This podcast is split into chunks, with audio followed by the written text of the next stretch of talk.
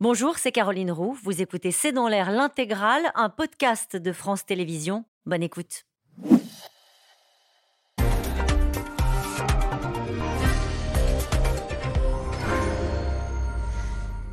Bonsoir à toutes et à tous. Nous attendons vos questions, SMS, Internet et réseaux sociaux pour alimenter notre discussion. Et si le scénario ukrainien se répétait à Taïwan. C'est une hypothèse qu'aucun spécialiste militaire ne prend à la légère. Aujourd'hui, Taïwan a annoncé l'allongement à un an de son service militaire et le Congrès américain vient de voter un programme de vente d'armes de 10 milliards. Il faut dire que les provocations chinoises se multiplient sur cette province revendiquée par Pékin. 71 avions de combat, dont 60 avions de chasse, ont survolé l'espace aérien maritime de Taïwan ce week-end. Une démonstration de force de la Chine, un acte d'intimidation lancé par Pékin contre Taipei, mais aussi contre son allié américain. Alors pourquoi ce regain de tension maintenant? Comment Taïwan se prépare à la guerre? La Chine pourrait-elle se lancer dans une opération militaire alors même qu'elle fait face en ce moment même à une flambée vertigineuse du nombre de cas de Covid? Covid, Taïwan, les guerres de la Chine, c'est le titre de cette émission. Avec nous pour en parler ce soir, le général Jean-Paul Paloméros, vous êtes ancien chef d'état-major, vous êtes ancien commandant suprême de la transformation de l'OTAN. Avec nous, Anthony Bélanger, vous êtes éditorialiste, spécialiste des questions internationales à France Inter. Philippe de Sertine, vous êtes directeur de l'Institut de haute finance. Je rappelle votre livre Le Grand Basculement aux éditions Robert Laffont, le grand basculement qui vient tout juste de recevoir le prestigieux prix de l'Institut de France. Enfin, Valérie Niquet, vous êtes spécialiste de l'Asie, Fondation euh, pour la recherche stratégique. Euh, citons votre livre Taïwan face à la Chine aux éditions Talendier. Bonsoir à tous les quatre. Merci de participer à ce C'est dans l'air en direct. Je me tourne vers vous, Général. 71 avions de combat. Euh, qui survolent l'espace maritime aérien de Taïwan. que signifie cet exercice militaire?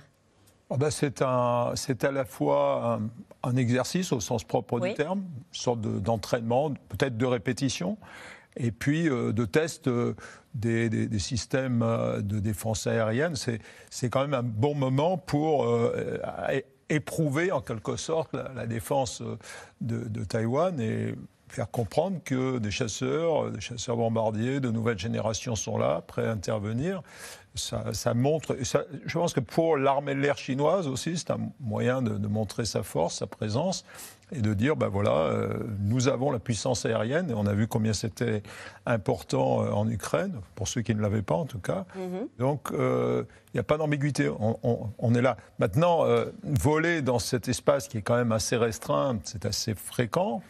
Il y a des zones il ne faut pas confondre les zones territoriales et qui euh, délimitent la souveraineté avec des zones qu'on appelle les zones d'identification, qui sont là quelque part, parce qu'évidemment, un avion, ça va vite, donc euh, vous ne pouvez pas attendre qu'il soit à 24 km des côtes pour, euh, pour le classer. Donc, ça fait partie du jeu du chat et de la souris. Maintenant, évidemment, un jour, peut-être que le chat fondra sur la souris. Mais on n'aura pas uniquement à ce moment-là la Vous dites que ce genre d'exercice on les a déjà vus, ça, évidemment. Il y en a eu combien depuis, euh, depuis le début de l'année euh, il, y a eu plus de 1700 vols euh, de la part de la Chine, avec un très gros exercice qui a impressionné tout le monde cet mm. été, qui mobilisait la force des missiles, avec des tirs de missiles. Alors, ce qui est nouveau dans les exercices chinois, qui ont souvent lieu au mois de décembre, hein, c'est quelque chose qui est courant, c'est des questions de climat et de choses comme ça, de, de capacité d'entraînement également, c'est qu'effectivement, on a plus plusieurs dizaines d'avions. Là, on en a eu aussi plusieurs dizaines d'avions. 71 euh, Oui, voilà, au mois de, au mois de novembre, euh, de, au mois d'août. Et euh, que ces avions, quand ils font ce type d'exercice, ont tendance, contrairement à ce qui se passait avant, à traverser ce qu'on appelle la ligne médiane, c'est-à-dire une frontière non reconnue au milieu de la mer du voilà, de Taïwan, entre Taïwan d'un côté et la Chine de l'autre. Et auparavant, la Chine se contentait de faire des exercices dans un de son côté assez loin, en fait, des côtes taïwanaises. Alors que là, en tout cas cette fois-ci, au mois d'août, l'idée c'était de montrer qu'on peut s'approcher un peu plus. Plus il y a eu, euh, alors il y a eu Taïwan là, il y a quelques jours, il y a eu euh, le porte-avions euh, chinois tout près des d'îlots japonais. Il y a eu les exercices avec les Russes. Donc les Chinois En tout cas, on en reparlera. Pour le moment, veulent aussi montrer qu'ils existent et qu'ils ont une capacité militaire. C'est de la provocation, Anthony Bélanger, et c'est vécu euh, comme tel de la part de Taïwan, peut-être même plus que ça, puisque je le disais en débutant cette émission, Taïwan qui se prépare désormais ah. euh, à la guerre. Mais sur, sur les opérations menées par, euh, mm. par les Chinois. Bon, Taïwan s'est toujours préparé à la guerre, hein, parce que c'est inévitable. Ça fait depuis maintenant 70 ans que la Chine dit qu'elle va réunifier l'île avec. Est-ce qu'on peut dire qu'elle est plus inquiète aujourd'hui? Ah oui, clairement. Et ce qui est vrai, c'est que la Chine a saisi quelques prétextes. Le premier prétexte, c'est la visite de, évidemment de Nancy Pelosi en, août dernier, qui est effectivement une visite rare à ce niveau de, responsabilité d'une responsable américaine aux États, euh, à Taïwan. Elle a saisi en fait pour montrer sa force. Et pas seulement sa force aérienne, c'est important effectivement, mais ce qui compte vraiment dans la région, parce qu'il y a quand même un détroit à traverser, c'est la force maritime. Et c'est ça qui a beaucoup impressionné les observateurs, c'est la capacité de la Chine à mettre euh, sur la mer, euh, dans le détroit ou bah, auprès du détroit, dizaines de bateaux, y compris amphibies, qui permettront éventuellement un débarquement. Son nouveau porte-avions nucléaire, nucléaire je crois, oui, son nouveau porte-avions, qui, est un, qui est une nouveauté. Hein. Je rappelle qu'il y a très peu de nations dans le monde qui possèdent un porte-avions, 5 ou 6, pas plus. Et donc, c'est cette force maritime qui a beaucoup impressionné. Parce que c'est sur ça que la, Chine pourra, de, devra compter pour envahir Taïwan. Mais sur la démarche, euh, même si c'est récent, pourquoi je vous pose la question? Le porte-parole de l'armée populaire de libération chinoise dit, euh, il s'appelle le colonel Chi Yi, vous le connaissez sans doute, Valérie Niquet, il dit une, ils sont une réponse, ces vols, ils sont une réponse ferme au renforcement de la collusion entre les États-Unis et les autorités taïwanaises et de leur provocation. Je pense que c'est surtout politique, c'est marquer le début du nouveau mandat de Xi Jinping. C'est-à-dire Xi Jinping a fait de Taïwan et de la réunification avec Taïwan un de ses buts euh, à venir. C'est lui qui a dit que la, la, réunification était immanquable et qu'elle devrait passer probablement par de la violence. Il a même inauguré son troisième mandat comme ça. Et le fait qu'il commence euh, son troisième mandat par une, démonstration de force impressionnante, il faut le dire, notamment maritime, dans le détroit de, de Taïwan, est aussi un signe politique. Vous savez à quoi ça me fait penser? Au discours qu'on avait euh, quelques semaines avant ce qui se passait en Ukraine. ça nous a beaucoup traumatisé, hein, ce discours. Ça a traumatisé tout le monde. oui, bien sûr. Et là, on se dit, est-ce qu'on n'est pas dans le même scénario? Est-ce qu'on n'est pas en train de se euh, rassurer sur l'idée que, de toute façon, personne n'a intérêt à ce qu'à un moment donné, ça dégénère? Il y a ce, pilote euh, de l'armée taïwanaise qui témoigne dans le Figaro ce matin et qui dit le plus grand défi est de savoir que la moindre erreur peut déclencher la guerre. Il faut avant tout rester mm. calme. On est dans cet état d'esprit-là. Peut-être avec vous, Philippe de Sertine. Je ne sais pas, je crois que ce qui change tout, c'est qu'il y a l'Ukraine hein, aussi. Mm. C'est-à-dire que euh, aujourd'hui, le monde peut-il se payer un autre front euh, qui serait extraordinairement important? Là, on est pratiquement, effectivement, si jamais. Bon, Taïwan, il faut rappeler, peut-être c'est 24 millions de personnes, c'est-à-dire mm. c'est quand même un tout petit pays par rapport à, la Chine, 1 milliard 400 millions. Hein. Quand on disait l'Ukraine, c'est un rapport de 1 à 3, là c'est un rapport de 1 à 70, enfin ça n'a rien à voir. Donc on est, on est avec, euh, je dirais, là la possibilité d'une friction, mais qui supposerait nécessairement, et là je parle évidemment sous le contrôle de, mon voisin, le général, euh, ça nécessiterait vraiment un appui beaucoup plus fort du point de vue maritime, ce qui signifie que là on va à la guerre mondiale obligatoirement. Quoi. Mm. C'est-à-dire que pour, que pour que vous puissiez avoir, si jamais on a une solidarité qui se met en place, on ne peut pas envoyer des, des, des, des canons. Quoi. Là, c'est... On, se disait, pardonnez-moi, la même chose euh, à, l'époque euh, de, de l'Ukraine. Pourquoi je vous pose la question? Parce qu'on a tous euh, collectivement, on s'est dit c'est pas possible, personne n'y intéresse, et ça mettrait en cause des, forces très puissantes. Oui. juste la différence peut-être avec les jours et les semaines qui ont précédé l'Ukraine, et c'est ça d'ailleurs qui, doit peut-être rassurer, c'est qu'avant l'Ukraine, les Américains nous prévenaient. Ils avaient euh, des capacités d'observation telles qu'ils disaient que quelque chose était en train de se préparer. Quand les Chinois se prépareront à éventuellement envahir Taïwan, qui n'est pas une petite opération, même s'ils ont plus de bâtiments qu'avant, c'est quand même 180 km de mer à traverser, et ça ne se fait pas avec trois bateaux, euh, y compris euh, de, navires, de, de paquebots transformés pour transporter des troupes. Ça ça se verra et ça se verra des mois à l'avance. Mmh. Les Chinois ne peuvent pas préparer leurs batteries de missiles, rassembler leurs bâtiments, leurs hommes et toutes les capacités nécessaires pour euh, réduire euh, Taïwan en trois jours. Mmh. Et ils le savent très bien. Et la surprise stratégique n'est pas de leur côté. Ça veut bien, ça veut pas dire qu'ils ne sont pas en train de, le préparer. Oh, ils en ont envie ah, qu'il soit capable de le faire, c'est une autre question. Euh, je pense que l'armée chinoise est très développée, mais ses capacités aujourd'hui, et même en 2027, je pense, ne sont pas à la hauteur de ce qu'est une guerre moderne qu'ils n'ont jamais menée, contrairement aux Russes et aux... Et nous allons revenir sur, euh, sur euh, ce risque d'un conflit dans cette zone où il y a quand même énormément de tensions. Et vous parliez des Américains, eux, ils prévoient une intervention en 2027. Et ça aussi, on reviendra sur ce calendrier avec vous, Général. En tout cas, c'est une incursion euh, historique dans la zone d'influence de Taïwan. 71 avions euh, ont été détectés, dont 47 qui ont franchi la ligne médiane du détroit de Taïwan. La pression militaire chinoise se fait de plus en plus forte, alors que Xi Jinping a clairement affirmé lors du congrès du Parti communiste chinois qu'il souhaitait récupérer Taïwan par tous les moyens. Walid Berissoul et Ilana Zakot. En matière d'intimidation, la propagande chinoise a encore frappé ce dimanche avec cette vidéo présentant un exercice militaire à grande échelle en mer de Chine face aux côtes taïwanaises. Taïwan est une partie inaliénable de la Chine. Nous prendrons toutes les mesures nécessaires.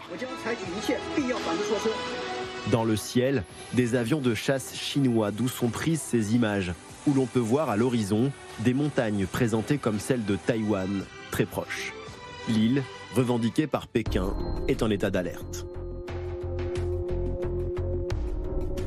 71 avions de chasse ont été détectés autour de Taïwan, dont 47 qui ont franchi la ligne médiane du détroit de Taïwan. En une seule journée, il n'y avait jamais eu autant d'incursions dans le ciel taïwanais, ce dont les médias d'État chinois se félicitent. L'armée populaire de libération a une fois de plus démontré sa capacité à faire le blocus de l'île et à mettre fin à toute tentative d'interférence externe. En 2021, 969 incursions ont été relevées dans le ciel de Taïwan. Il y en a eu près de 1700 cette année. La pression militaire s'accentue alors que Xi Jinping, reconduit à la tête de l'État par le 20e congrès du Parti communiste chinois, a réaffirmé son objectif, récupérer Taïwan par tous les moyens. La résolution de la question de Taïwan est l'affaire du peuple chinois lui-même et elle doit être résolue par le peuple chinois seul.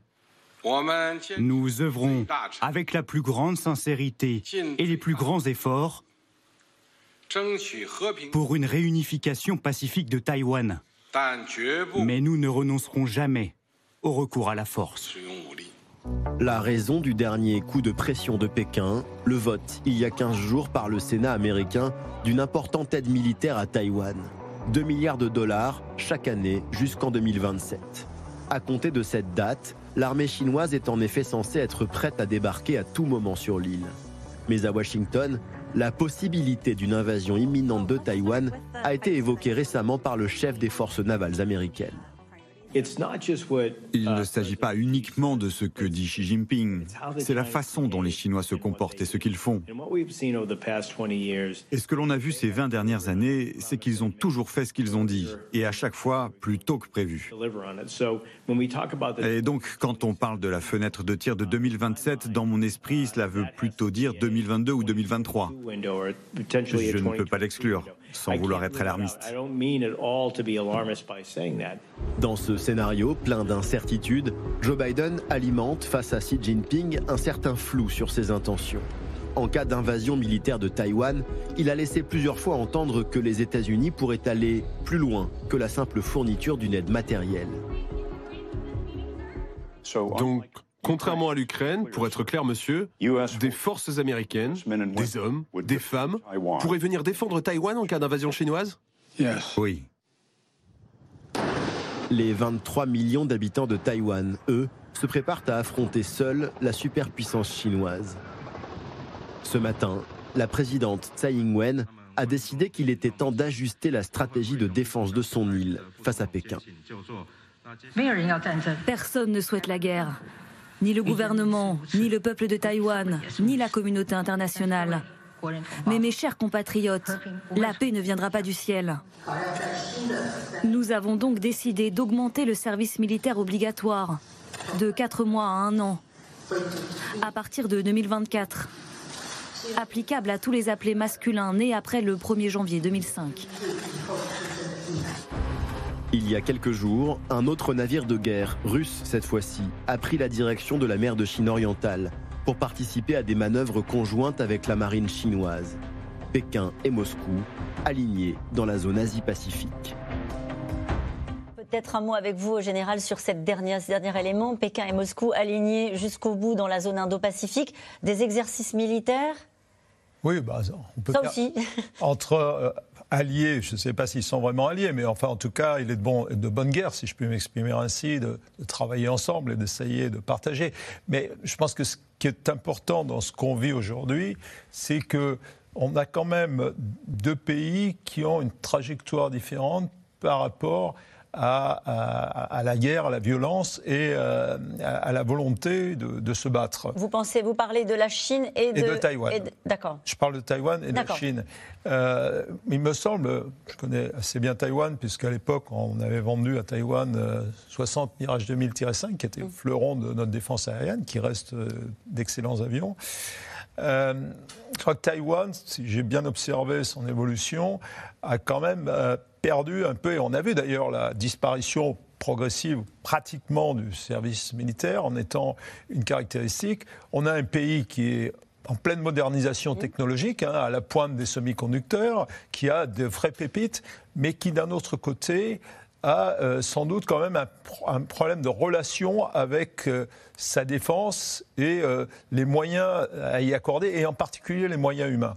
Je crois que le, le vrai défi de Taïwan aujourd'hui, que ce soit pour ses pilotes ou pour l'ensemble de, de ses fonctions vitales, c'est les moyens humains. Comment revitaliser sa résilience et, euh, et, quelque part montrer aux Taïwanais que c'est possible, quoi, que ces crises qui, qui, ont été répétitives avec la, la, mainland China, avec la Chine depuis les années 50, il faut se souvenir qu'il y a eu de, très grosses crises dans le, dans, les, dans le détroit de Taïwan déjà. On est passé au bord d'une sorte de guerre nucléaire. À l'époque, la Chine n'avait pas l'arme nucléaire, donc euh, ça simplifiait les choses, ça ne s'est pas passé.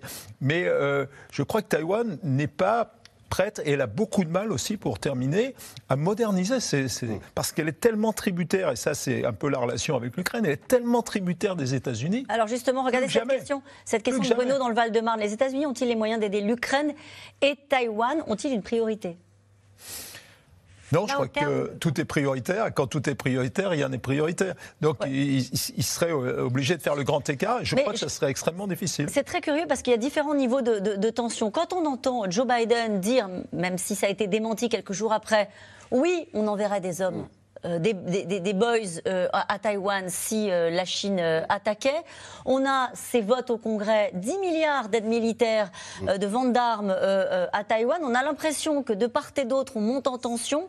Et vous nous dites, au fond, bon, ça fait partie du jeu, c'est pas, pas tout de suite, c'est pas si grave. En fait, il faut bien comprendre que la vraie différence par rapport à l'Ukraine, c'est que Taïwan n'est pas un pays, c'est eh une société. C'est-à-dire, c'est une société démocratique qui nous est extrêmement proche, mais ce n'est pas un pays et une partie de la population taïwanaise n'est pas se considère euh, comme une émanation de la Chine ou la Chine. D'ailleurs, ils revendiquent eux-mêmes, ils s'appellent République de Chine, et ils revendiquent la légitimité du pouvoir chinois. Donc c'est très complexe. Euh, ça toujours, d'un point de vue de la défense, ce que vous évoquiez, les hésitations, la euh, c'est très concrètement traduit par un budget militaire qui a stagné pendant 20 ans. Alors qu'en fait, la menace chinoise n'a jamais cessé d'être Dividende de la paix vue de Taïwan. Mais, mm. euh, si je peux me permettre, euh, ça a stagné pendant 20 ans parce que la Chine elle-même avait une politique très différente. C'est-à-dire une politique d'ouverture, de coopération qui fait qu'aujourd'hui... Avec Taïwan Avec mm. Taïwan. Aujourd'hui, c'est Taïwan qui a véritablement fabriqué la croissance chinoise. Les investissements taïwanais, quand on parle d'investissements étrangers en Chine, 90% ce sont des investissements taïwanais ou à l'origine de Hong Kong. Et donc il y a une imbrication des deux économies et tant que la Chine était plutôt tournée vers l'ouverture, ça marchait très bien. Ce qui n'empêche pas qu'il n'y a que 5% des Taïwanais qui sont prêts à la réunification. on va en parler dans un instant, on sera en Mais en revanche, euh, Xi Jinping lui-même a fait du nationalisme et de la puissance militaire une marque marque de, légitimité pour lui-même, d'ailleurs, plus que pour le parti. Et donc, c'est vrai que la Chine est beaucoup plus agressive ces dernières années. Ses capacités militaires se sont développées qu'elle ne l'était avant. Et donc, il y a une prise de conscience, un peu comme en Corée du Sud, où les jeunes sud-coréens râlent contre le service militaire qui est plus long, hein, c'est deux ans. C'est des sociétés modernes où la jeunesse aujourd'hui n'a plus envie de faire de. Mais il y a un changement, Valérie. Il y a eu un vrai basculement. Est-ce qu'il y a une bascule, une grande bascule Il y a eu un vrai basculement dans l'opinion publique depuis l'Ukraine, parce que les Taïwanais ont tout d'un coup vu que, euh, un, on pouvait être envahi et deux, on peut résister. Donc euh, l'esprit de résistance a plutôt tendance à se renforcer. D'ailleurs, on accepte apparemment assez bien l'idée de passer de 4 mois à 1 an de service militaire. En revanche, sur les fournitures d'armes des États-Unis, les États-Unis sont tenus par la loi à fournir à Taïwan les capacités de se défendre. C'est ce qu'on appelle le Taiwan Relation Act, qui date de 1979. Ils ont reconnu la Chine en échange. Ils ont une loi qui leur impose de fournir. Alors, selon les présidences et l'atmosphère à Pékin, on a plus ou moins, depuis Trump, ça s'est beaucoup développé. Et là, Biden a confirmé 10 milliards de dollars sur plusieurs années. C'est pas juste parce qu'ils sont engagés par un, accord. Euh, c'est ce, que dit euh, euh, Bob Menendez, qui est sénateur américain. Il dit la démocratie taïwanaise reste le cœur battant de notre stratégie indo-pacifique. Oui. Il y a un enjeu stratégique oui, et il y a pour les Américains. il y a surtout une attitude de la Chine qui, comme je l'expliquais, est beaucoup plus agressive aujourd'hui. Et donc le but, c'est que la Chine soit prête ou pas à attaquer en 2027, c'est pas vraiment le sujet. Le sujet, c'est qu'en fait, il faut dissuader la Chine hmm. d'être vaguement tentée d'y aller. C'est ça que font les Américains là? Et donc c'est ce qu'ils font. Euh, c'est ce que fait Taïwan en disant qu'ils vont renforcer leur capacité militaire, avec des petits problèmes de livraison quand même sur le matériel. Apparemment, les, Américains ont du mal euh, sur des projets de missiles, etc., qui sont déjà complètement euh, livrés côté européen. Mais l'idée, c'est qu'il faut dissuader absolument la Chine d'être tentée, Xi Jinping par exemple, de, à coup de force pour qu'il soit persuadé, c'est ce qu'on appelle la réassurance, que euh, s'ils interviennent, de toute manière, les États-Unis sont là, directement ou pas, peu importe, ils peuvent aider considérablement Taïwan. C'est le principe même de la dissuasion, c'est-à-dire plus on va s'armer de part et d'autre, plus on évitera un conflit. on a d'alliés aussi, parce qu'il faut jamais oublier, quand on regarde la, la, la, dire, le, quand on prend un peu de recul, mmh. que les Américains ont des alliés. Eux, ils ont le Japon, ils ont la Corée du Sud, des points d'appui, des bases militaires, aussi bien dans, dans le Pacifique, avec Guam, avec d'autres pays qui leur sont directement alliés. Vous avez aussi des bases militaires en, aux Philippines, en Indonésie, sous toute chose que la Chine ne supporte pas, mais enfin qui constitue quand même, pour le coup, un vrai collier de perles d'alliés. Et donc Taïwan est une pièce maîtresse, puisque c'est la partie la plus proche de la, Chine. Et donc continuer à contenir la Chine, c'est lui montrer d'une part euh, que les Américains continuent d'aider de manière militaire, et pas seulement militaire aussi, d'avoir des relations économiques avec Taïwan, y compris de les renforcer, et surtout montrer à ses alliés qu'on n'abandonne pas un allié en race campagne, surtout pas un allié comme Taïwan, et qu'on continue d'avoir euh, des points d'appui extrêmement importants, encore une fois, en Japon, en Corée du Sud et ailleurs. En tout cas, vu d'ici, on a l'impression qu'il y a une activité militaire euh, énorme dans cette partie-là, euh, dans la zone Indo-Pacifique. On a parlé, vous avez parlé rapidement tout à l'heure des, exercices militaires conjoints entre la Chine et euh, la Russie. Mm. On pourrait parler aussi de ce qui se passe entre la Corée du Nord et la Corée du Sud. Mm. On, a l'impresation que dans cette partie-là du globe, il y a une vraie activité militaire, un, brin inquiétante. Bah, d'une manière générale, on s'est demandé, enfin moi en tout cas, je me suis posé la question il y a une bonne quinzaine d'années maintenant, pourquoi les grandes puissances Alors les Américains, ça a toujours été euh, très stable et très élevé. Alors, euh, c'est une autre dimension. Pourquoi euh, la Russie, qui avait des difficultés économiques malgré tout, et la Chine investissent 7 ans dans leur défense? Donc on commence à comprendre pourquoi. C'est-à-dire l'idée qu'ils se font du monde, c'est un rapport de force. Mhm. Et, donc, mais dans ce domaine-là, à quelque sorte, ils ont pris de l'avance. Et, et nous, on voit bien les efforts que l'Europe est obligée de fournir maintenant et qu'elle a beaucoup de mal à fournir pour se remettre à niveau. On voit bien que les Américains, ben, ils ne peuvent pas faire face tout seuls, effectivement, à, tous, à tous ces théâtres et à tout ce besoin. Euh, euh, moi, je, voudrais revenir quand même sur le terme ambiguïté stratégique qui pèse toujours sur ce théâtre. Parce que les Américains, on les écoute, oui, c'est très bien. D'abord, c'est du conditionnel. Hmm. Conditionnel, ça n'a jamais rien fait, si ce n'est que, oui, on pourrait envoyer, mais c'est ça qui pèse lourdement sur, sur les Taïwanais aujourd'hui. C'est ce conditionnel permanent, cette ambiguïté stratégique. Par les Américains? Les Américains n'ont pas livré leur dernier chasseur. C'est juste ah des, éléments très concrets. Mhm. Si vraiment ils veulent aider les Taïwanais, c'est pas des F-16 même modernisés qu'il faut livrer, c'est des F-35, etc., etc. Vous êtes en train de dire, général, qu'au fond, s'il y avait une intervention chinoise, on n'est pas totalement sûr que les Américains se perdrait dans un conflit comme celui-ci Moi, j'ai aucune certitude. Vraiment. Euh, bah, et, les Taïwanais, et les Taïwanais non plus. Et les Taïwanais non plus. Donc on serait dans la réunification pacifique voulue par Xi Jinping. Oui, mais est-ce que véritablement on doit aller sur une crise comme ça? Est-ce que la Chine peut vraiment. Quand En fait, on se rend compte par rapport à toute la discussion qu'on a qu'en réalité, ce que, à mon avis, Xi Jinping apprécie, c'est que c'est lui, au fond, qui décide. Parce que si vraiment il décidait. Et je pense qu'actuellement, du point de vue de la, de la Chine, on a eu effectivement cette décision du Congrès américain du 15 décembre, qui a beaucoup pesé, on va dire, dans la réaction. Alors toujours pareil, on montre Xi Jinping, mais on est, euh, la Chine, 1,4 milliard d'habitants, c'est une grosse administration, c'est des gens au sommet de l'État euh, qui sont partagés entre des faucons et des colombes. Hein. Et donc là, très clairement, les faucons ont dit non, non, il faut qu'on réagisse là. Il est hors de question qu'on laisse passer ça. Euh, est-ce que on est au point de dire on va lancer une opération?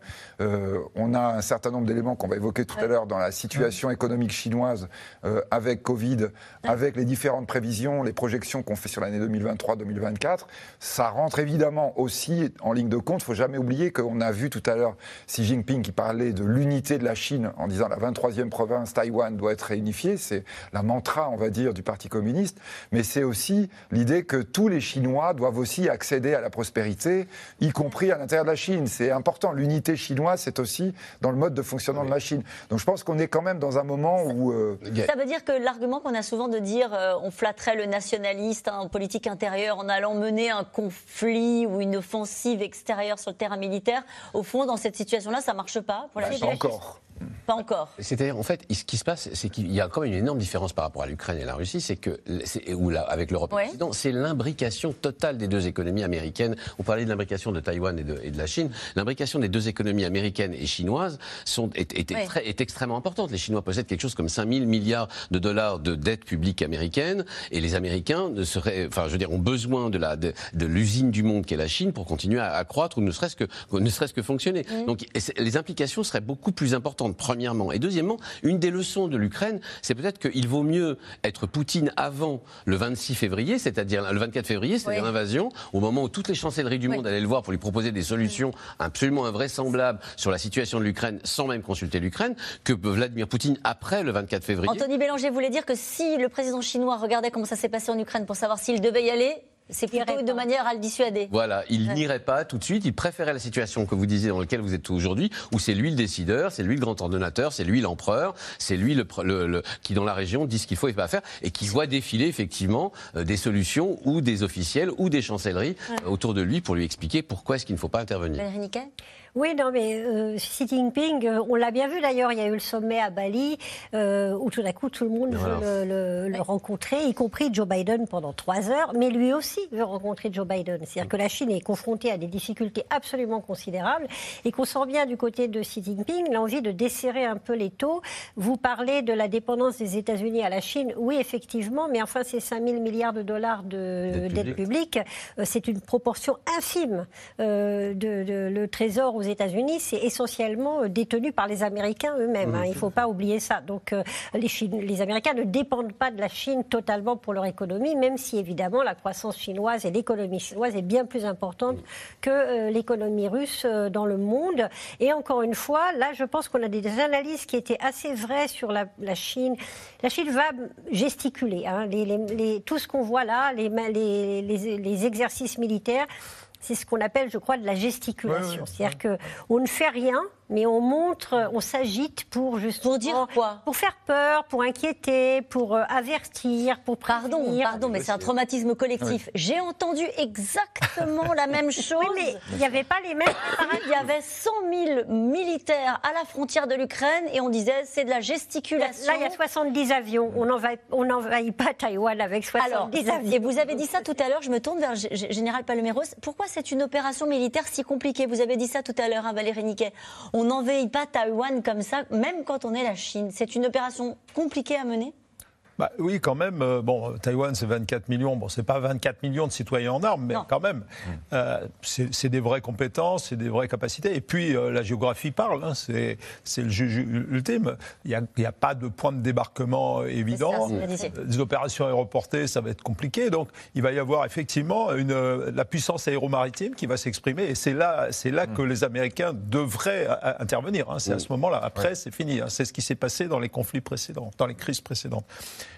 Et après, cette puissance, elle va s'exprimer. Il va y avoir il y aurait, à mon avis, on va mettre ça au conditionnel quand même, hein, euh, évidemment un peu ce qu'on voit aujourd'hui en, Ukraine, mais en mieux, je dirais, du ciblage, de la destruction d'infrastructures critiques, des choses comme ça. Et c'est pour ça que la présidente euh, de Taïwan commence à s'exciter un petit peu, parce qu'il faut qu'elle monte son degré de résilience. Et aujourd'hui, elle a persuadé qu'il n'est pas au niveau requis pour faire face à ce grand type de campagne. Donc c'est ça la, puissance chinoise. Mais euh, moi, il se trouve que récemment, j'étais dans un séminaire avec les généraux chinois. Et c'est incroyable comme ils s'intéressent aux détails même de la guerre en Ukraine. Hmm. Ils, sont, ils sont passionnés par ce qui s'y passe et ils en tirent leur propre Quel enseignement. Quel genre de détails? Eh bien, euh, la partie logistique en ah bah particulier. Comment euh, on peut moderniser une logistique? Alors ça, euh, pour les Chinois, c'est aussi, hmm. c'est au moins un débat aussi important que pour les Russes. Comment alimenter une force expéditionnaire de cette nature?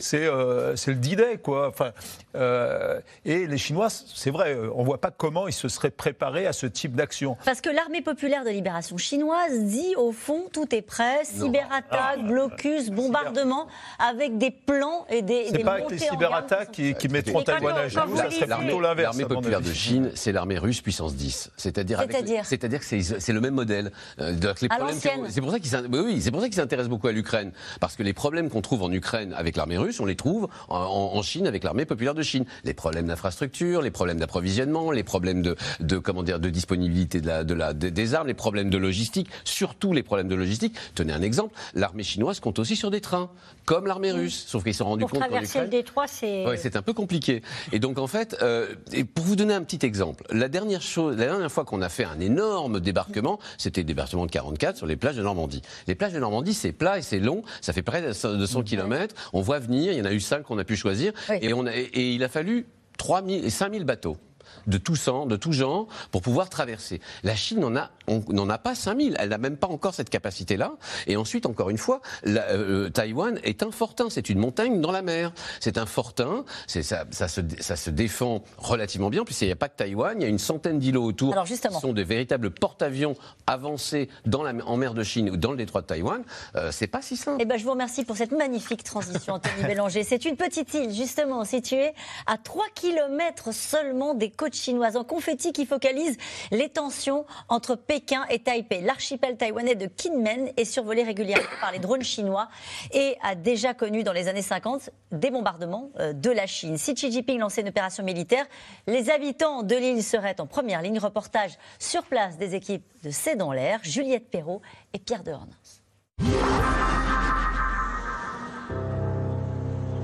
C'est une ligne d'horizon qui fascine à 3 km seulement de la plage de Kinmen à Taïwan, la Chine. Un voisin ainsi proche et si menaçant. À la fin des années 50, l'île était régulièrement bombardée par Pékin. 70 ans plus tard, les touristes taïwanais se pressent ici pour revivre l'histoire.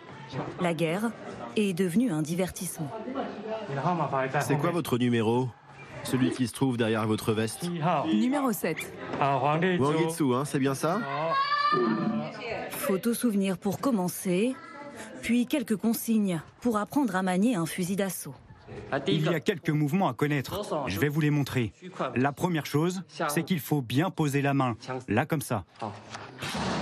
L'activité peut enfin commencer. Une séance de tir sur simulateur. Objectif pour les participants, éliminer les ennemis. Des soldats chinois, évidemment. Ça vous amuse d'être ici? Oui, beaucoup. Ça me rappelle quand j'ai fait mon service militaire à Kinmen. Est-ce que dans le futur, il pourrait y avoir une nouvelle guerre selon vous? Non, j'espère pas. C'est juste un jeu, vous savez.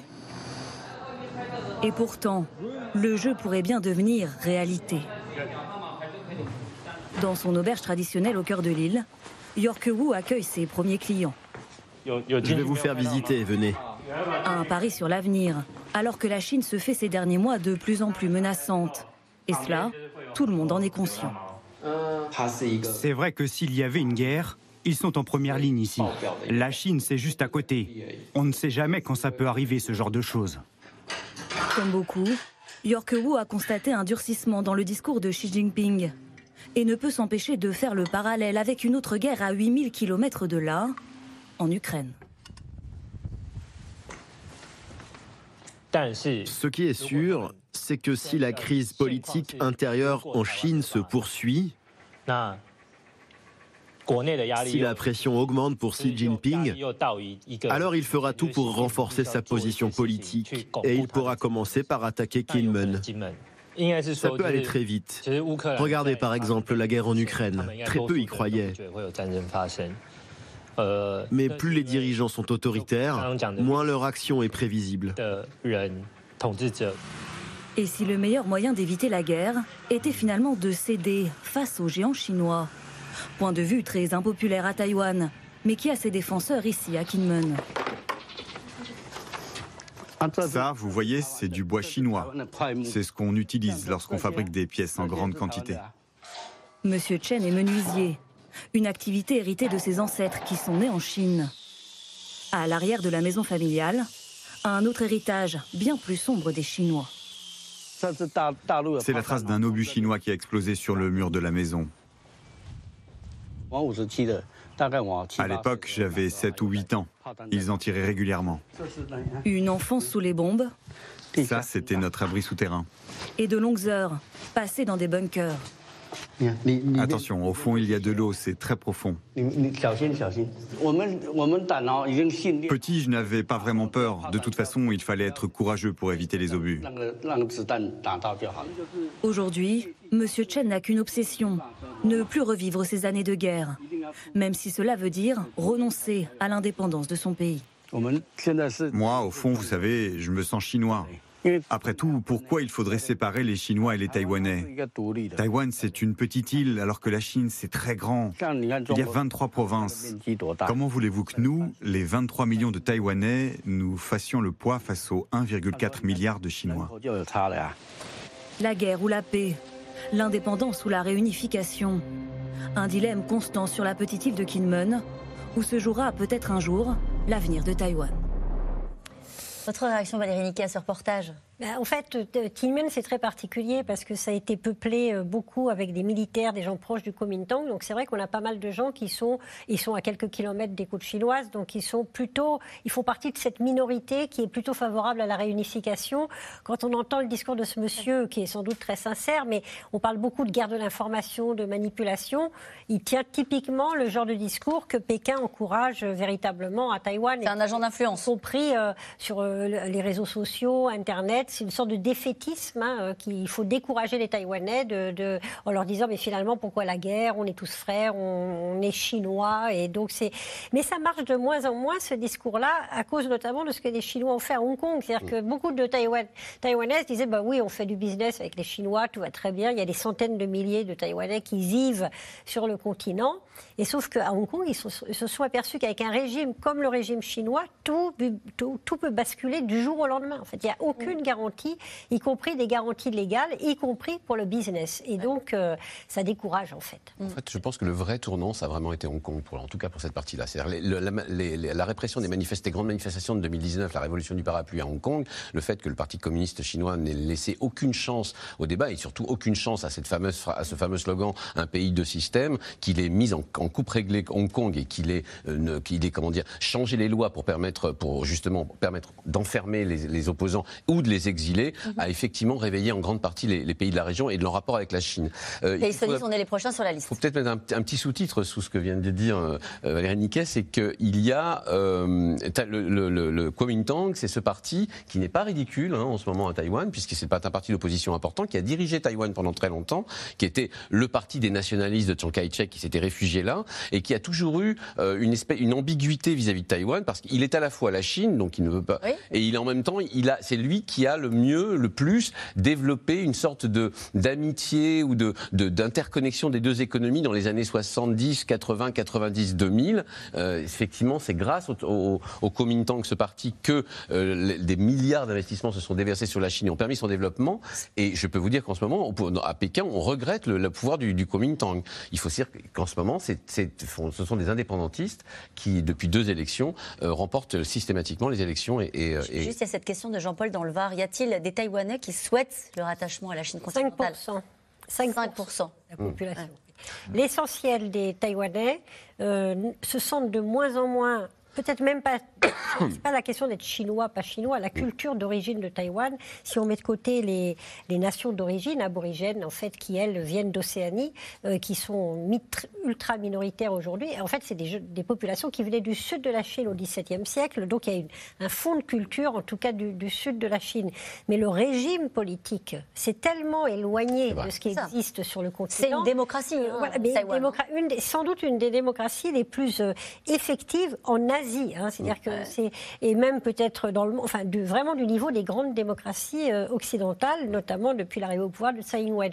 Et donc en fait, euh, face à la Chine, euh, les Taïwanais ne peuvent pas imaginer vivre sous le régime de ce qui existe et surtout sans aucune garantie, puisqu'on a vu que même si on promet un système différent, ça peut, ça peut se terminer comme un conflit de Sertine. juste quand même rappeler que Taïwan a, en échange avec la Chine, à peu près 320 milliards de dollars par an que le PIB de Taïwan, c'est 774 milliards. Hmm. C'est beaucoup? Bah, C'est-à-dire, c'est énorme. C'est-à-dire que là, euh, là, on est en train de parler d'une imbrication quasi totale, hein, vraiment. Hein. Donc, euh, ça veut dire que, bien sûr, là, on l'a évoqué, la Chine a besoin de Taïwan sur un certain nombre de choses. Attention quand même aussi, une autre raison pour laquelle les Chinois peuvent avoir intérêt à augmenter la pression sur Taïwan, c'est que les Américains ont décrété un embargo sur notamment les semi-conducteurs que vous évoquez tout à l'heure, sur lesquels les Taïwanais sont en pointe, non seulement dans la production, mais dans la recherche.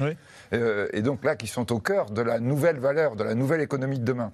Euh, on va dire que si on devait motiver les Chinois à aller plus loin, là, ils l'auraient trouvé. Là, il y a un enjeu. Ah, là, il y a un enjeu qui est aussi fort que les champs pétroliers. Hein. donc, euh, donc là, c'est aujourd'hui, en termes de, en termes de capacité, on va dire, de créer de la richesse pour le futur, c'est quelque chose d'absolument essentiel. Est-ce que vous iriez jusqu'à dire, Philippe de Sertine, que c'est au fond le sujet de crispation entre la Chine et les États-Unis sur Taïwan, les semi-conducteurs? Je pense que le sujet de crispation, en réalité, Taïwan est un élément, est une sorte de témoin de la crispation qui monte entre la Chine et les États-Unis. Économiquement. C'est-à-dire économiquement et géostratégiquement. C'est-à-dire que les États-Unis euh, ont une sorte de guerre larvée maintenant économique contre la Chine. Et d'ailleurs, entre parenthèses, est-ce qu'elle est géopolitique ou est-ce qu'elle n'est pas d'abord économique hein? C'est-à-dire, euh, on a eu le, centre de recherche japonais de, sur l'économie qui a, euh, j'ai publié il y a quelques jours, à la mi-décembre, une étude disant, mais en fait, les Chinois vont peut-être jamais rattraper les Américains, alors que depuis des années, on disait qu'ils euh, allaient même sur un rattrapage rapide parce que, notamment, les mesures sur l'embargo euh, du point de vue de toutes les technologies va avoir des effets extrêmement délétères sur la création de PIB. Vous voyez, faire de l'industrie de base, oui, ça vous fait beaucoup, beaucoup d'activités, mais ça ne fait pas beaucoup de richesse. La richesse de demain, c'est une richesse notamment technologique.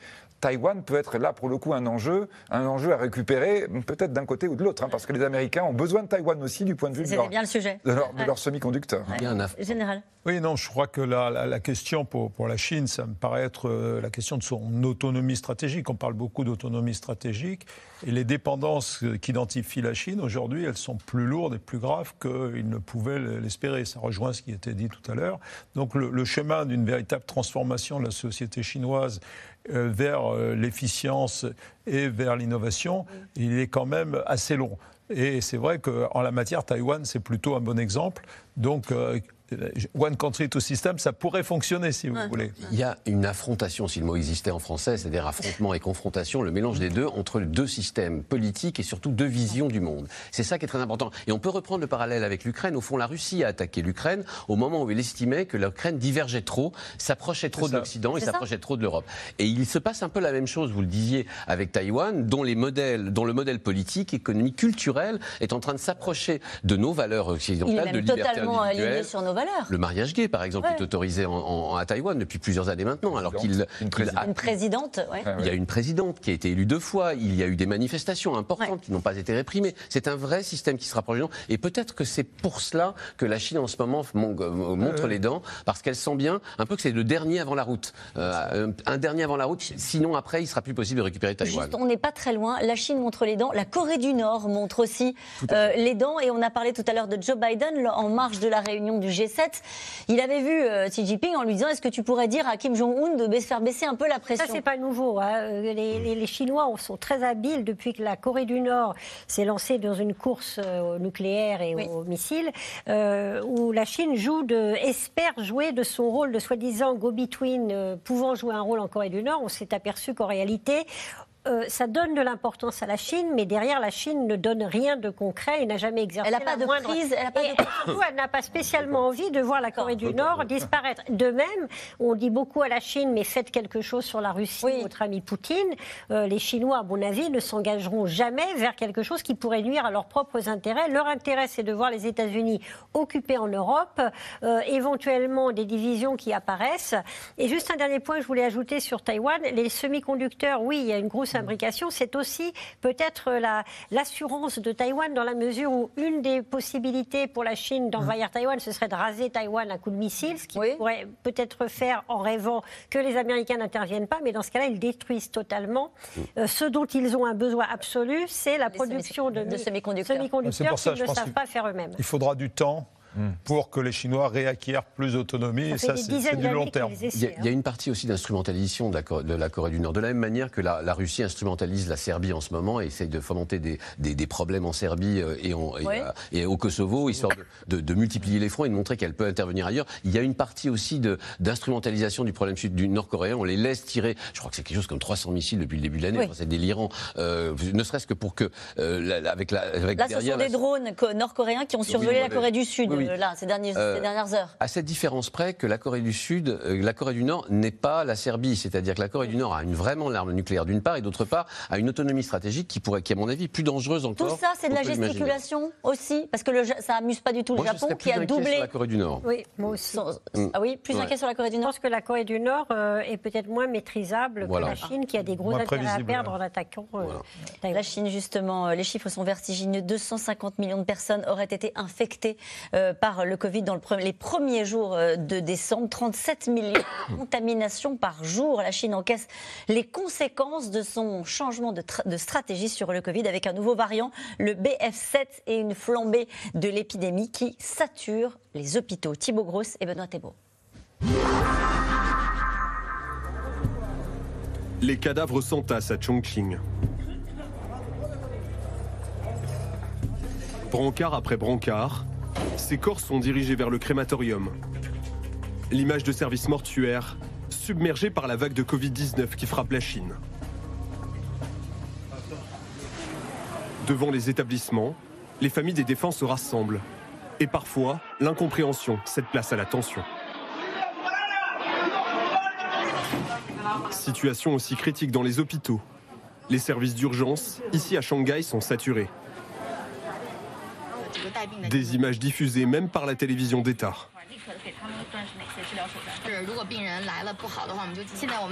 En ce moment, nous avons atteint notre capacité maximale de plus de 530 patients. La plupart ont des niveaux d'oxygène à seulement 50, 60, 70%. Nous ressentons beaucoup de pression. Nos personnels médicaux sont contaminés les uns après les autres. De nombreux collègues travaillent tout en étant malades. Une réalité qui contraste avec le discours des autorités. Officiellement, Seules 6 personnes sont décédées de la pandémie depuis le début du mois. Depuis le 25 décembre, le nombre de cas de Covid recensés n'est plus communiqué. Et devant les caméras, le gouvernement se montre très optimiste. Le taux de vaccination en Chine continue d'augmenter. La capacité de traitement continue de s'accroître et l'offre globale est adéquate. La situation de l'épidémie en Chine est globalement prévisible et contrôlable. Un virage à 180 degrés pour un État qui a appliqué jusqu'ici l'une des politiques les plus strictes au monde. Le zéro Covid. De grandes villes entièrement confinées pendant des semaines. avec des habitants emmenés de force dans des centres d'isolement.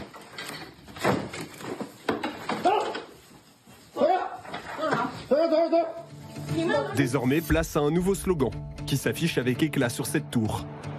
Chacun est responsable de sa santé, ici écrit en mandarin.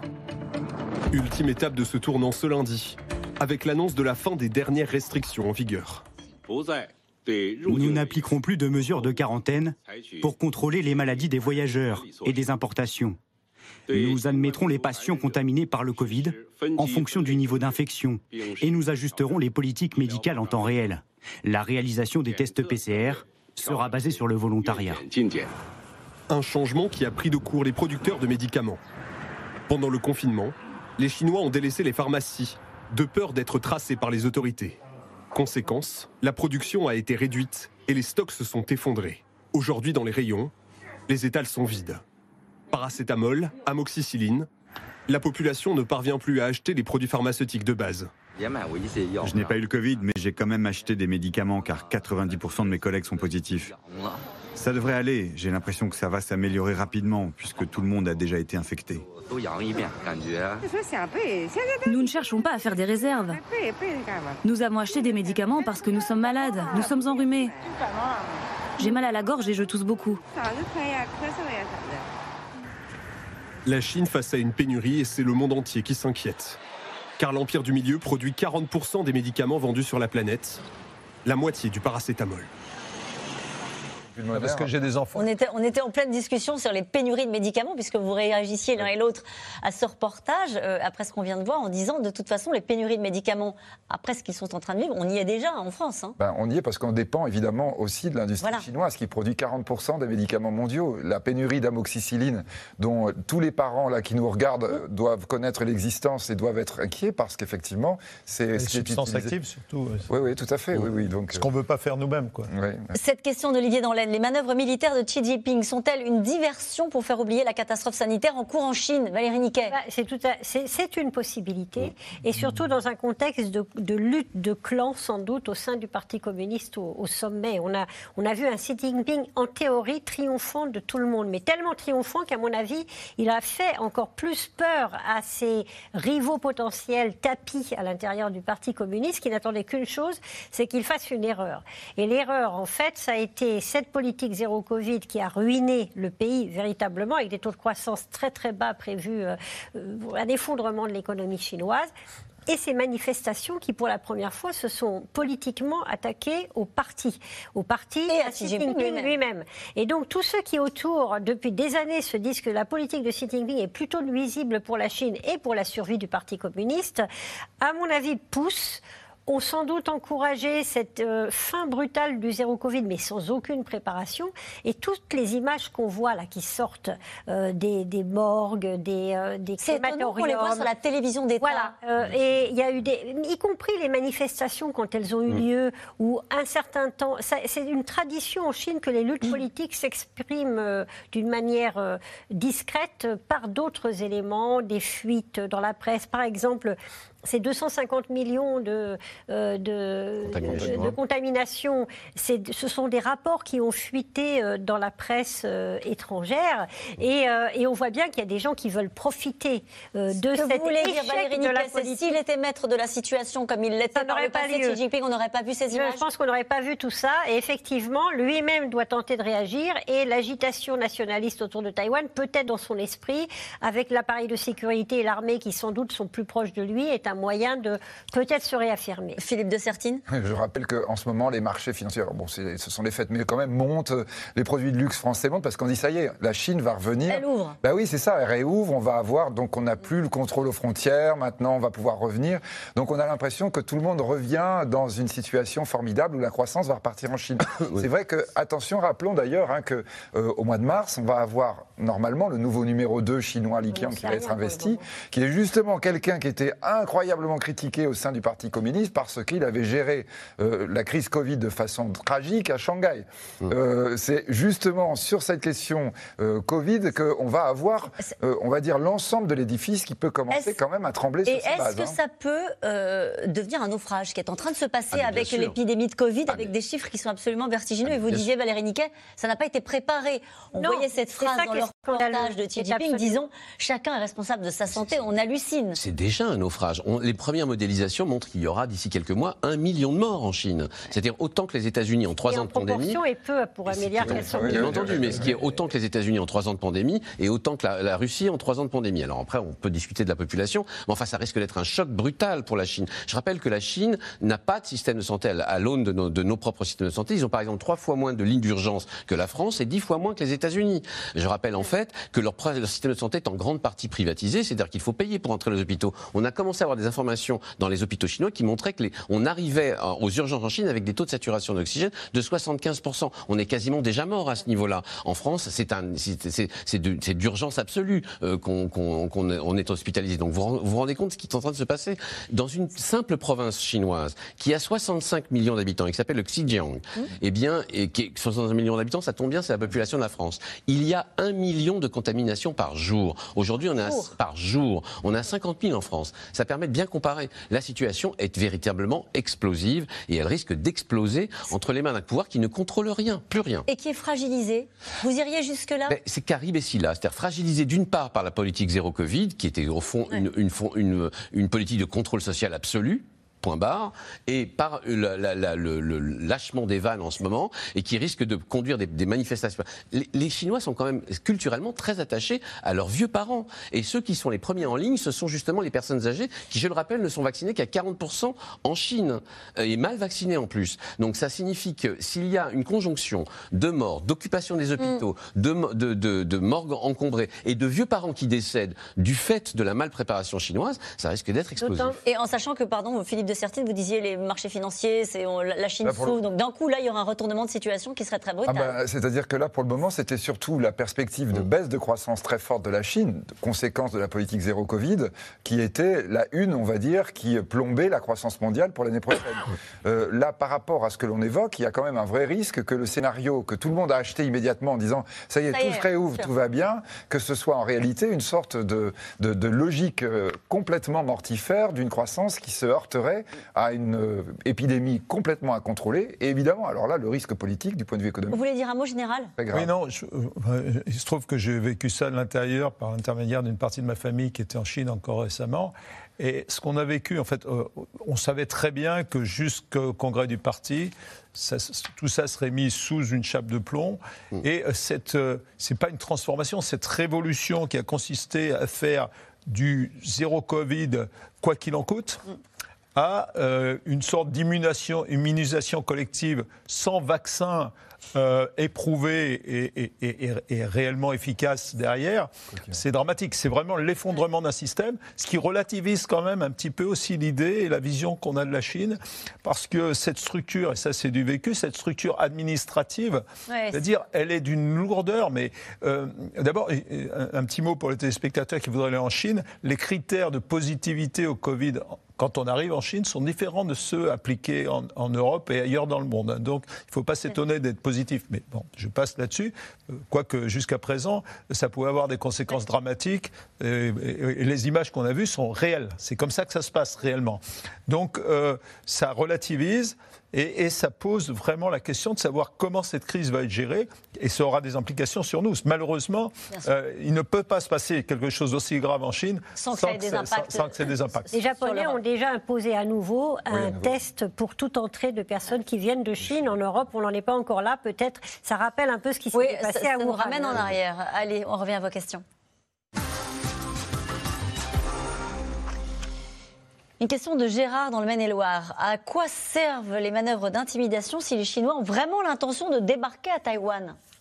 Ne serait-ce que pour tester les défenses, comme on le disait tout à l'heure, pour, vous savez, euh, ça sera difficile, on, a cessé de l'expliquer, c'est une opération complexe, donc euh, autant la, la, la, la, rôder. la réviser, et puis euh, il faut tester, il faut aller voir hein, la réalité des, des, défenses électromagnétiques. concrètement, ça veut dire quoi, tester quand on fait un survol avec 71 avions de chasse? Vous voyez si euh, vous êtes, euh, entre guillemets, excusez l'expression technique, accroché par un radar adverse. Vous, vous, pouvez identifier les fréquences de ce radar. Donc, vous faites du renseignement, du renseignement électromagnétique. C'est extrêmement important si vous voulez vous préparer pour faire du brouillage, pour euh, identifier aussi où sont ces centres de, qui sont stratégiques, qui sont, qui sont cruciaux. Et, et, puis, euh, ça permet d'intégrer aussi diverses composantes. Si vous ne le faites pas en temps de paix, si vous ne préparez pas la guerre en temps de paix, ça, sera l'échec. C'est ce que les Russes n'ont pas réussi à faire ça épuise aussi l'adversaire parce qu'à chaque manœuvre, et les Japonais sont aussi dans ces situations-là, il faut répondre d'une certaine mm. manière.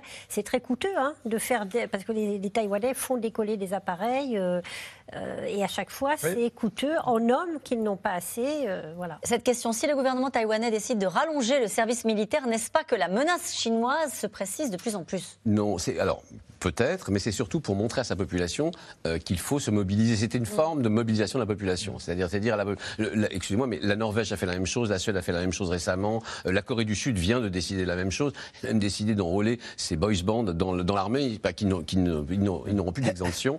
C'était tous, les, tous les amateurs de K-pop savent ça. Mais oui, je, vois que vous êtes un, amateur de, BTS est aujourd'hui sous les drapeaux, euh, un des chanteurs de BTS. Euh, donc l'idée, c'est surtout de mobiliser le front intérieur, parce que c'est pas en décidant qu'à partir de, 2024, on passerait un an là, que ça va tout de suite moderniser l'armée. Mais c'est un signe très fort donné à la, à la société civile taïwanaise. Comment pourrait se dérouler cette invasion de Taïwan? Quels sont les plans envisagés, général? Ah ben, on, l'a dit, hein, il n'y a pas de mystère, ça commencera par des frappes euh, qu'on appelle dans la profondeur, de toute nature. Affaiblir, affaiblir, affaiblir. Affaiblir les structures de commandement qui sont cruciales euh, pour Taïwan pour organiser sa défense. Affaiblir des centres vitaux, l'énergie, bien sûr l'énergie, l'énergie et encore l'énergie. Et puis, euh, alors c'est là que l'analyse des centres vitaux, la Chine connaît bien Taïwan, donc euh, ça ne doit pas être très difficile, à mon avis, pour, euh, pour identifier ces centres vitaux. Et je ne crois pas que Taïwan ait vraiment les moyens. Et là, on revient sur les questions de, résilience.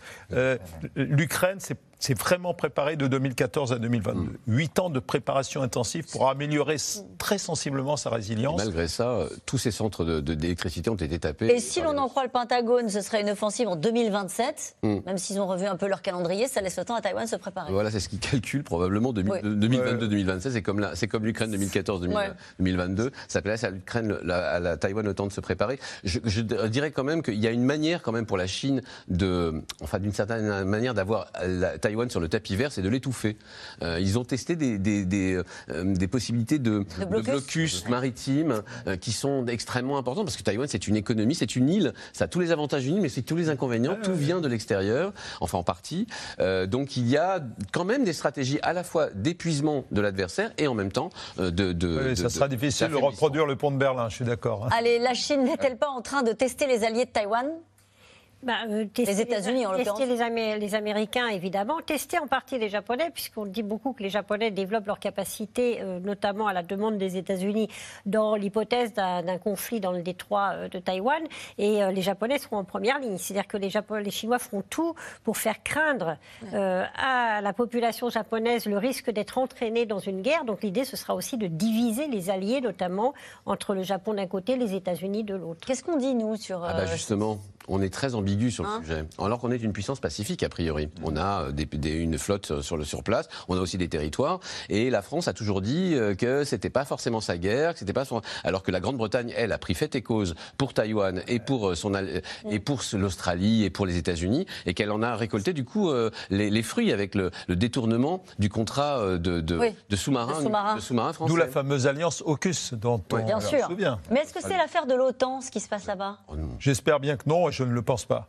Non, ça avait été un sujet. Atlantique. De réflexion. Non, le fait d'intégrer la Chine dans les réflexions stratégiques de l'OTAN, oui. pourquoi pas. Mais euh, de là en tirer des conséquences vraiment euh, politiques et, militaires, je crois qu'on en est assez loin. Euh, d'ailleurs, à l'époque, pendant la crise, une des crises, c'est intéressant, les alliés de l'OTAN avaient en quelque sorte dissuadé les Américains d'utiliser de, l'armement, des bombes. Euh, notamment la France. Entre l'Ukraine, Taïwan et leur propre défense, comment les États-Unis font-ils pour produire suffisamment d'armement? Bah, C'est un de leurs problèmes d'ailleurs, là, effectivement. Ils commencent à avoir beaucoup. Parce qu'ils produisent aussi pour eux-mêmes. Hein, donc, euh, euh, donc, là, alors sur Taïwan, il faut noter, hein, quand on dit les 10 milliards, c'est la différence avec l'Ukraine, c'est qu'ils ont aussi, on va dire, voté ou en tout cas décrété la notion d'emprunt. C'est-à-dire qu'ils vont être payés. Quoi, hein. Il ne s'agit pas là de fournir gratuitement. Donc vous avez quand même. Des ventes? Donc il peut aussi être une explication de, là tout à l'heure, l'image qu'on avait du chef d'état-major qui inquiète tout citoyen américain, ça va permettre aussi, on va dire, à l'industrie d'armement américaine, je le dis en souriant, mais à peine hein, quand même, hein, de dire là, on a un débouché qui est maintenant un débouché naturel et qui est un débouché qui va rapporter de l'argent. On prévoit 100 milliards d'augmentation du budget américain, 850 milliards. Allez, on sanctionne la Russie à cause de l'Ukraine, mais comment pourrait-on sanctionner la Chine dont nous dépendons énormément? On ne pourrait pas. On pourrait pas. Effectivement, on ne pourrait pas. Au niveau construction de la Russie, tout simplement parce que la Russie est une économie d'exportation, ce que n'est pas la, Chine commence à être un vrai, la de seconde puissance économique du monde. La dernière question de Malika dans l'un, qu'est-ce qui pourrait empêcher la Chine d'envahir Taïwan?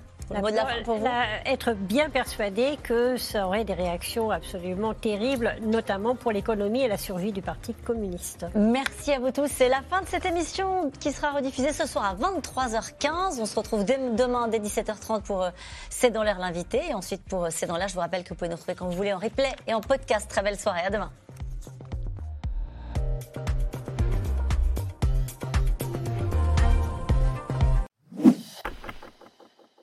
Vous venez d'écouter C'est dans l'air, c'est un podcast France Télévisions. N'hésitez pas à vous abonner. C'est dans l'air est disponible gratuitement sur toutes les plateformes audio, en vidéo disponible sur francetv.fr. À très bientôt.